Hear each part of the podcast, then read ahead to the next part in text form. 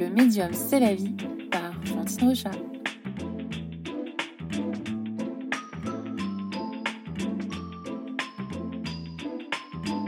Et je trouve que c'est ça le début du romantisme, c'est quand même prendre quelque chose qui est assez banal et qui, qui ne met pas tout le monde d'accord, et de lui trouver une forme de magie. Louis Thomas est dessinateur et peintre. Il se décrit lui-même comme un.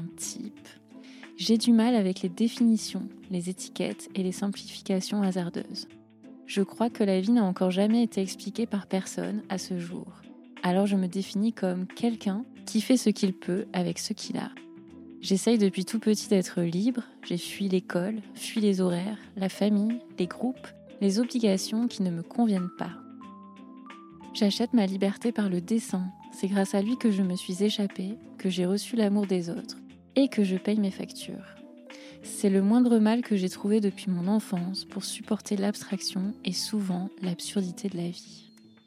Ce que j'aime beaucoup avec Louis, c'est qu'il est tout à fait capable de dire des choses comme Il faut que j'ai l'impression d'être euh, le centre du monde. Bref, on s'est assis autour d'une théière pleine, de délicieuses pâtisseries. Il y avait quelques averses et éclaircies ce jour-là à Paris. On était dans un espace confortable, où le temps passe un peu sans nous, où les mots coulent librement. Bonjour Louis Thomas. Bonjour Fantine Rechat.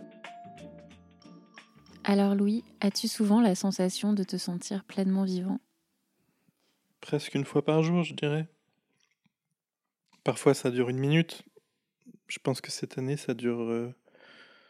Euh, c'est très rare, en tout cas, et c'est très court. Pour quelle raison?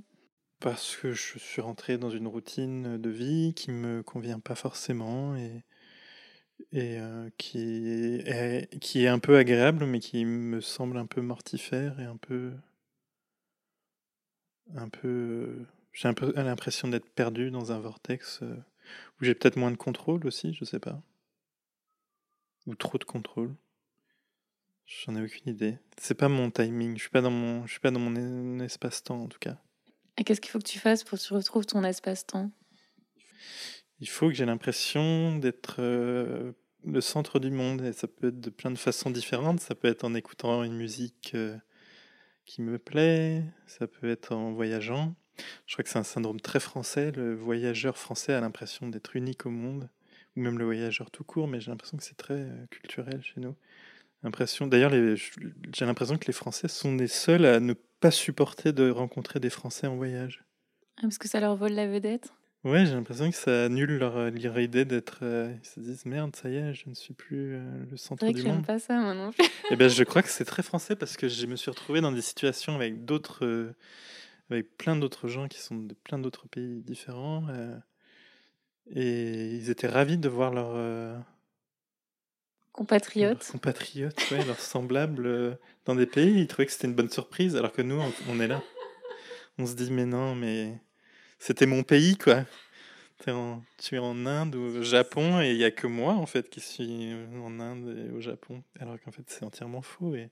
mais je crois que le voyage procure cette idée de de solitude euh, merveilleuse quoi donc tu te sens plus vivant que jamais quand tu voyages?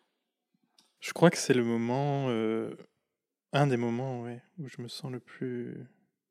Ta sensibilité est plus exacerbée euh... Oui, j'ai l'impression de vivre des choses qui valent le coup. Peut-être que je suis quelqu'un aussi d'assez stressé et assez casanier aussi. Euh, et je pense que tu relâches aussi une forme de pression quand tu es sur place. Parce que quand tu voyages, tu te dis ça va être ça va être merveilleux, mais aussi tu vas te dire je vais être perdu, je sais pas à qui je vais parler, je sais pas où je vais dormir, je sais pas ce que je vais faire, manger, dire. Et en fait, tu, tu te retrouves un peu délesté de tout ce stress quand tu es sur place parce qu'en fait, bah, c'est tu es juste sur place et, et ça devient assez normal en fait, ça devient assez même c'est pas si magique que ça, mais tu te sens peut-être que tu as, peut-être la pression s'en va et es plus facilement euh, touché par tout ce qui se passe. Parce que tu te sens, je pense que tu te sens en danger et, que en fait ce danger s'en va et tu te, tu te retrouves avec les larmes aux yeux en regardant, je sais pas, un arbre, un coucher de soleil ou en parlant à quelqu'un. Je pense qu'il y a quelque chose de l'ordre du confort aussi. De l'abandon du, confort, et puis en fait de te retrouver dans un truc qui est aussi pas, c'est pas si inconfortable finalement, donc ce, stress s'en va et tu te, te, retrouves très ému. Mais je pense que cette émotion, elle a une histoire assez explicable. Est-ce que tu apprécies particulièrement d'avoir à t'adapter? Euh, c'est un des éléments. Je pense que l'élément principal, c'est l'élément littéraire, l'élément romantique, le, le, romanesque à tous les étages, le, euh, l'impression de vivre ce qu'on, ce qu'on a écrit, ce qu'on a filmé, ce qu'on a, ce qu'on a joué comme musique, ou l'impression de vivre quelque chose qui, ouais, qui a été romancé. Je crois que c'est le premier facteur. Et ensuite, je crois qu'il y a ce, ce truc euh, ouais, physique vraiment de de stress qui s'en va parce qu'en fait, euh, tu as l'impression que tu vas vivre un moment euh, d'une seconde alors qu'en fait, tu passes des journées qui sont très longues. Si tu es seul en voyage, c'est encore plus long. La solitude t'amène. Tu as l'impression qu'une journée en fait cinq, quoi. Et ça te manque en ce moment la solitude? Cette solitude-là? Ben oui et non, un petit peu, mais en même temps, j'ai découvert que j'étais pas si pas si heureux seul, je crois. Et que ce que j'aimais dans la solitude, c'était la. C'est le.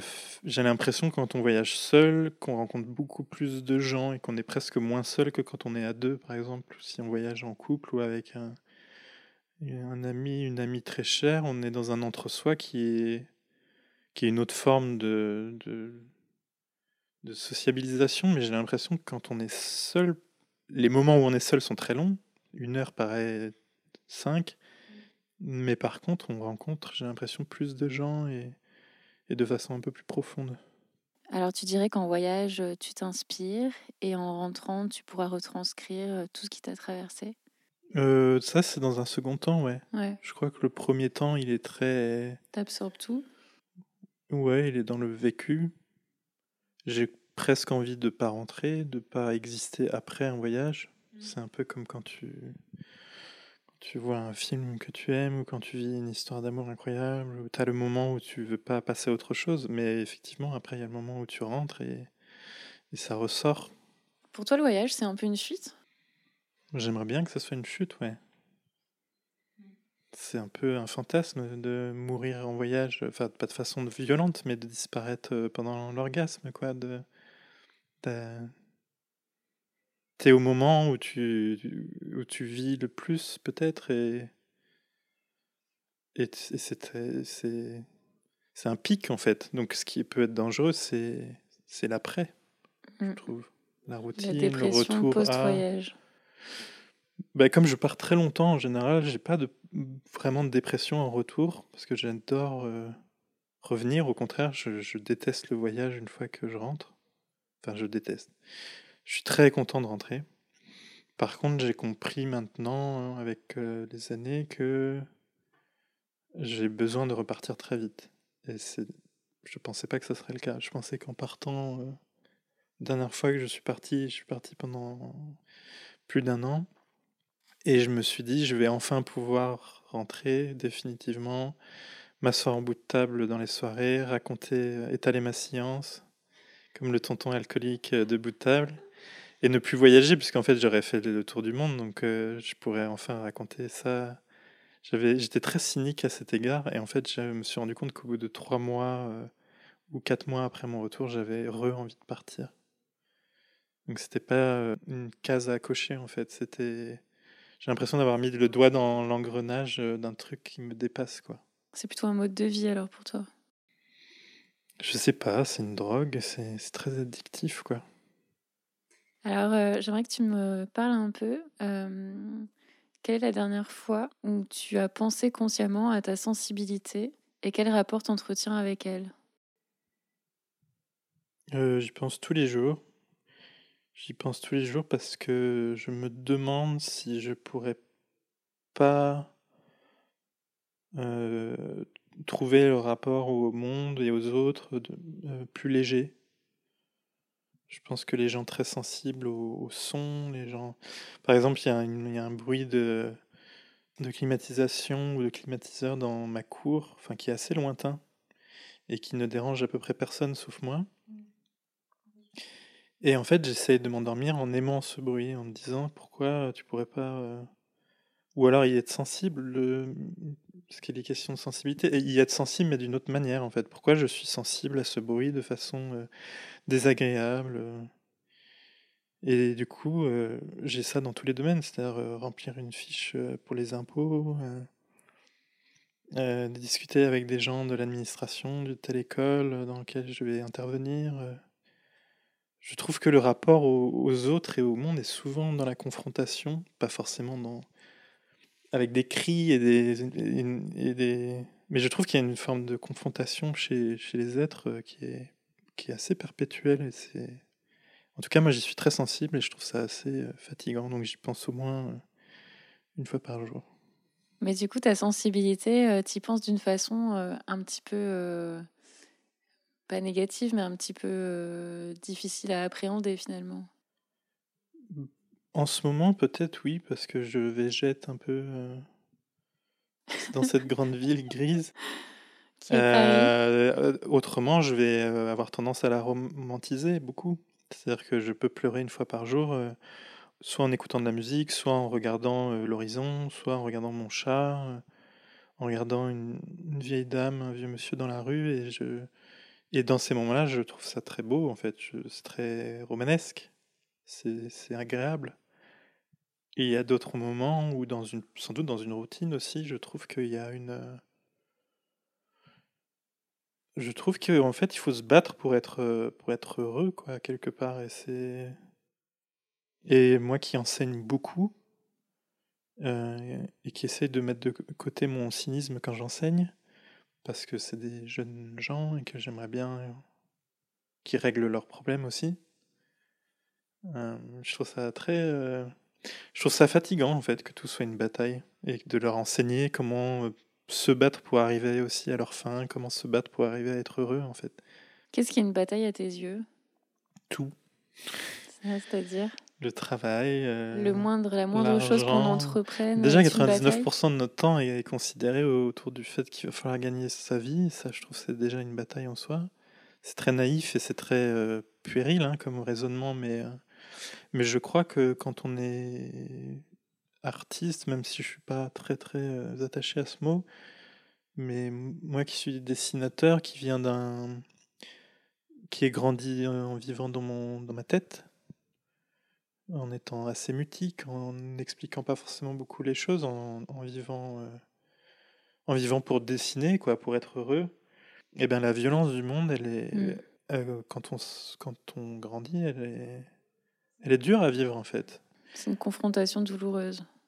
C'est une confrontation douloureuse et surtout, je connais des gens, par exemple, qui travaillent avec des enfants autistes beaucoup et je m'identifie un petit peu à eux parce que j'ai grandi encore une fois assez mutique, assez dans mon monde, euh, à ne pas, ne pas verbaliser les choses, juste à dessiner euh, frénétiquement.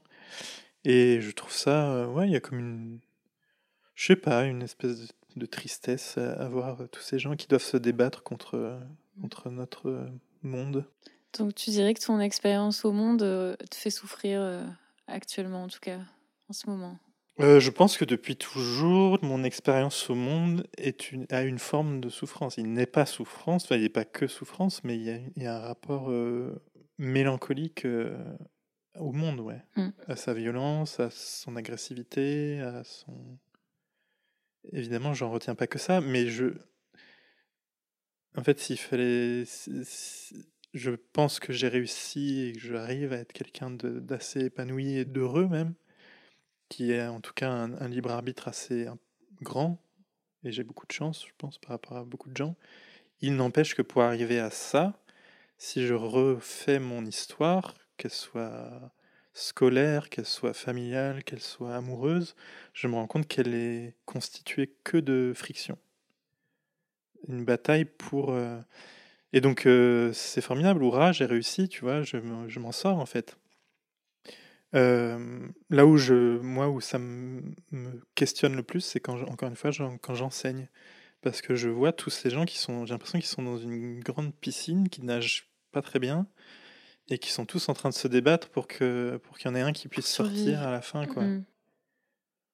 Et, euh, et c'est quand même assez particulier comme, euh, comme monde, comme société. on- Mmh. Moi, j'ai pas forcément envie de refaire le monde, c'est juste un constat, quoi. C'est parce qu'une fois que tu as dit ça, ça c'est un peu simple et naïf, mais n'empêche que je sais pas ce qu'on peut faire pour faire avancer la chose, mais bon. Et tu penses que c'est parce que justement, tu es au clair avec tes émotions? Alors, Je pense qu'il y a beaucoup de gens qui sont dans le déni, par exemple. Ça, je sais pas. Quelle place ont les émotions dans ta vie, tu dirais? Bah, beaucoup. Euh, une grande place. Euh, pff, je dirais qu'elles ont une grande place, mais je les relativise beaucoup. T'as appris à les relativiser? Je, je crois que ça vient de mon éducation, où on- dans ma famille, on, on ne vit pas du tout les émotions. On les prend pas au sérieux? Non, elles servent un peu à rien, puisque, euh, puisqu'on sait, par exemple, on s'aime. euh, Dans ma famille, on s'aime, donc on ne se le dit pas, quoi. Ce genre de, On de le sait, phrase. quoi. On le sait. Moi, je trouve ça un peu dangereux. Mm. Euh, Les émotions sont encombrantes, en fait. euh, Ouais. Par contre, je pense pas que l'émotion soit raison. ouais. C'est autre chose. Donc moi, mes émotions, qui peuvent être très brutales, très très pour quelque chose, très anti quelque chose, enfin qui vont me, Tu t'en méfies? Je m'en méfie beaucoup et je pense qu'elles sont. Je suis très cartésien du coup de par mon éducation. Donc j'ai dit oui aux émotions, contrairement à dans ma famille. Je les accepte, je les exprime, j'en parle facilement. Mais par contre, ce n'est pas. euh, Je pense pas que mes émotions aient raison tout le temps. Je crois qu'elles sont un peu arbitraires. Tu les prends pas au sérieux? Si, peut-être que je les prends même encore plus au sérieux. Ça, veut, ça faudrait définir ce que c'est sérieux. bah, De dire que tu les relativises, c'est intéressant. euh. C'est qu'il y a peut-être une part de toi qui, qui reste consciente que toi, tu dis émotion n'est pas raison. Mais parce que sinon, on se serait tous, euh, on serait en train de tous de s'entretuer, quoi. Donc c'est encore des émotions négatives. Bah, parce que je pense que le monde se construit beaucoup comme ça, ouais. J'ai l'impression que les, Ah ouais. les gens se veulent pas forcément du bien. Et d'ailleurs, tu trouves pas ça fascinant que malgré euh, tout ce qui pourrait mal se passer, les gens quand même coexistent assez bien? Moi, je suis toujours fascinée quand je vois même que je me promène dans Paris et finalement les gens sont pas en train de s'entretuer, tu vois? Il n'y a pas des aussi, ouais. accidents à la seconde. Enfin, je trouve ça fascinant. Ouais, Il je n'y a trouve ça pas un des miracle. incendies ouais. dans tous les immeubles. Enfin, tu vois, Je trouve que c'est un miracle. c'est drôle quand même. hein. Tu penses à ça des fois, toi ou... Oui, ouais, très souvent, quand je conduis, euh, je me dis, euh, c'est fou qu'il n'y ait jamais eu un autre conducteur qui ait envie de, pas s'encastrer dans de- ma voiture. quoi. Ouais. À trouve ça 180 à l'heure. Je trouve ça fou que les gens arrivent. à- Je pense que les gens ont, ont pas, ont pas envie de souffrir. Donc, euh, on fait attention. Et du coup, ça veut dire quoi pour toi habiter le monde? Habiter le monde, euh, je sais pas, c'est une, c'est une obligation quand tu es vivant. Donc, j'ai du mal à. Je crois que tu, tu fais, euh, tu fais euh, comme tout le monde, tu fais comme tu peux. euh. Tu subis un peu, tu dirais, la vie? Ah bah si on subit pas la vie, je sais pas ce qu'on subit, oui. On n'a aucun contrôle sur rien, quoi. S'il y a bien quelque chose qu'on subit, c'est ça. On voit le monde de, notre naissance à notre mort au travers de deux yeux, là. Euh, on a... Enfin, on a des œillères permanentes, en fait. On a... C'est comme si on mettait une petite caméra dans une boîte avec deux trous. C'est ça, nous. Sur deux pattes.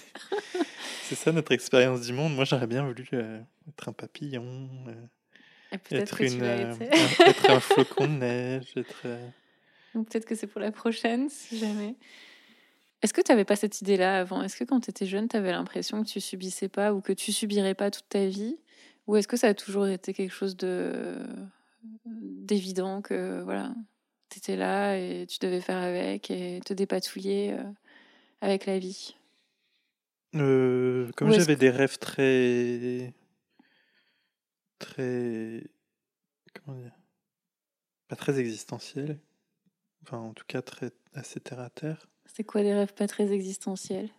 J'avais un rêve capitaliste. J'avais le rêve de travailler un jour euh, chez Pixar euh, avant mes 30 ans et après je pourrais mourir en paix. Voilà, c'était ça mon idée de la vie. Et dès lors, euh, la vie, c'est- c'était euh, bah, dessiner et travailler 15 heures par jour d'arrache-pied euh, pendant des années et des années en espérant un jour euh, réaliser ce rêve. Et tu as réalisé ce rêve?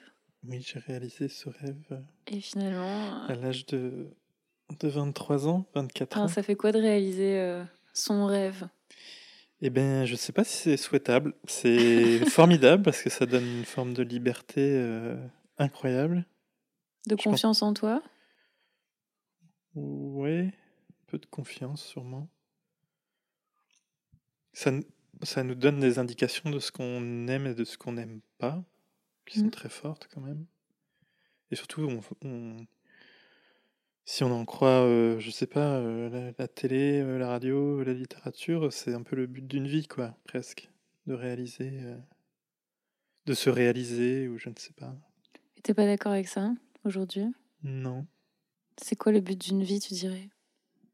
Bon, le but de, de, de, de ch- de chaque vie j'espère, différent, mais, euh, mais j'aimerais qu'on nous enseigne. euh, Je reviens encore à, le- à la notion d'éducation. Je trouve ça terrible d'être dans une salle avec euh, 100, 200, 300, 400 élèves et d'être un marqueur de réussite parce que tu as un CV euh, incroyable. Et en fait, euh, j'en ai beaucoup joui. Je pense que j'en jouis encore aujourd'hui parce que c'est un- une forme de plaisir, c'est un, c'est un ego trip incroyable de dire euh, j'ai fait ci, j'ai fait ça et, euh, et, de- facto donc je suis formidable. Et je me, je me rends compte que, que ça doit être extrêmement violent. Et en fait, je me remets dans, dans la perspective de, de- d'un étudiant et je me dis, euh, dans une salle de, de 100 personnes, peut-être que ça inspire 3 ou 4 personnes, mais j'ai l'impression que ça écrase tout le reste, en fait. Et cette espèce de nivellement vers le haut, cette espèce de... Je déteste la notion de mérite, par exemple. Je Mhm. trouve que c'est la, plus, c'est la notion la plus terrible au monde. Je trouve ça odieux comme idée. Le, le terme est révoltant. Et, et ouais, je trouve que, que, que, que, ça, que, ça, que ça écrase un peu le reste, quoi, les autres. Pour des mauvaises raisons, quoi. Tout Mhm. ça pour, euh, quoi, pour gagner beaucoup d'argent, pour bosser sur des choses soi-disant exceptionnelles qui ne le sont pas tellement. Qui sont des choses exceptionnelles financièrement, mais pas forcément euh, des choses faites avec le cœur. Le fait de vieillir, ça change quoi dans ta vie? Hmm. Je peux avoir tendance en vieillissant à trouver la vie un peu longue. T'as Pour, quel âge euh, déjà? J'ai 35 ans. Parce que, euh, comme j'ai l'impression de me réaliser souvent, j'ai peur d'arriver à un moment où j'ai plus envie de réaliser quoi que ce soit. Hmm. Et c'est pour ça que c'est un sujet qui revient souvent euh, pour moi ou, avec euh, des, étudiants, c'est est-ce qu'il faut vraiment se réaliser quoi? Et à quel âge? Ouais. Parce que si on est voué à vivre euh, C'est jusqu'à bien d'être late 80 bloomer ans, en fait, hein? ouais, ce terme insupportable. Et tu crois pas que tu trouveras, euh, peut-être qu'à 80 ans, tu auras envie de faire un, jardin euh, tu vois, Ah, mais ça c'est l'espérance, ouais, mais ça me questionne. C'est une Mm. question que j'avais pas à l'époque, Hmm, plus jeune. Plus jeune, c'était je veux ça, je veux faire ça, j'y vais. Je veux hmm. travailler à tel endroit, je travaille à tel endroit. Je veux faire le tour du monde, je vais faire le tour du monde. Tout n'était que question de comment trouver euh, les moyens financiers d'arriver à ses fins, en fait. Maintenant, il y a une question où je me dis pff, qu'est-ce que va falloir inventer pour pas s'ennuyer sur la longueur, quoi? Parce que euh, il y a des répétitions quand même. Le mot de la fin, ce serait quoi? Une phrase de Montaigne que j'aime bien qui résume un peu ce que je pense de ma vie.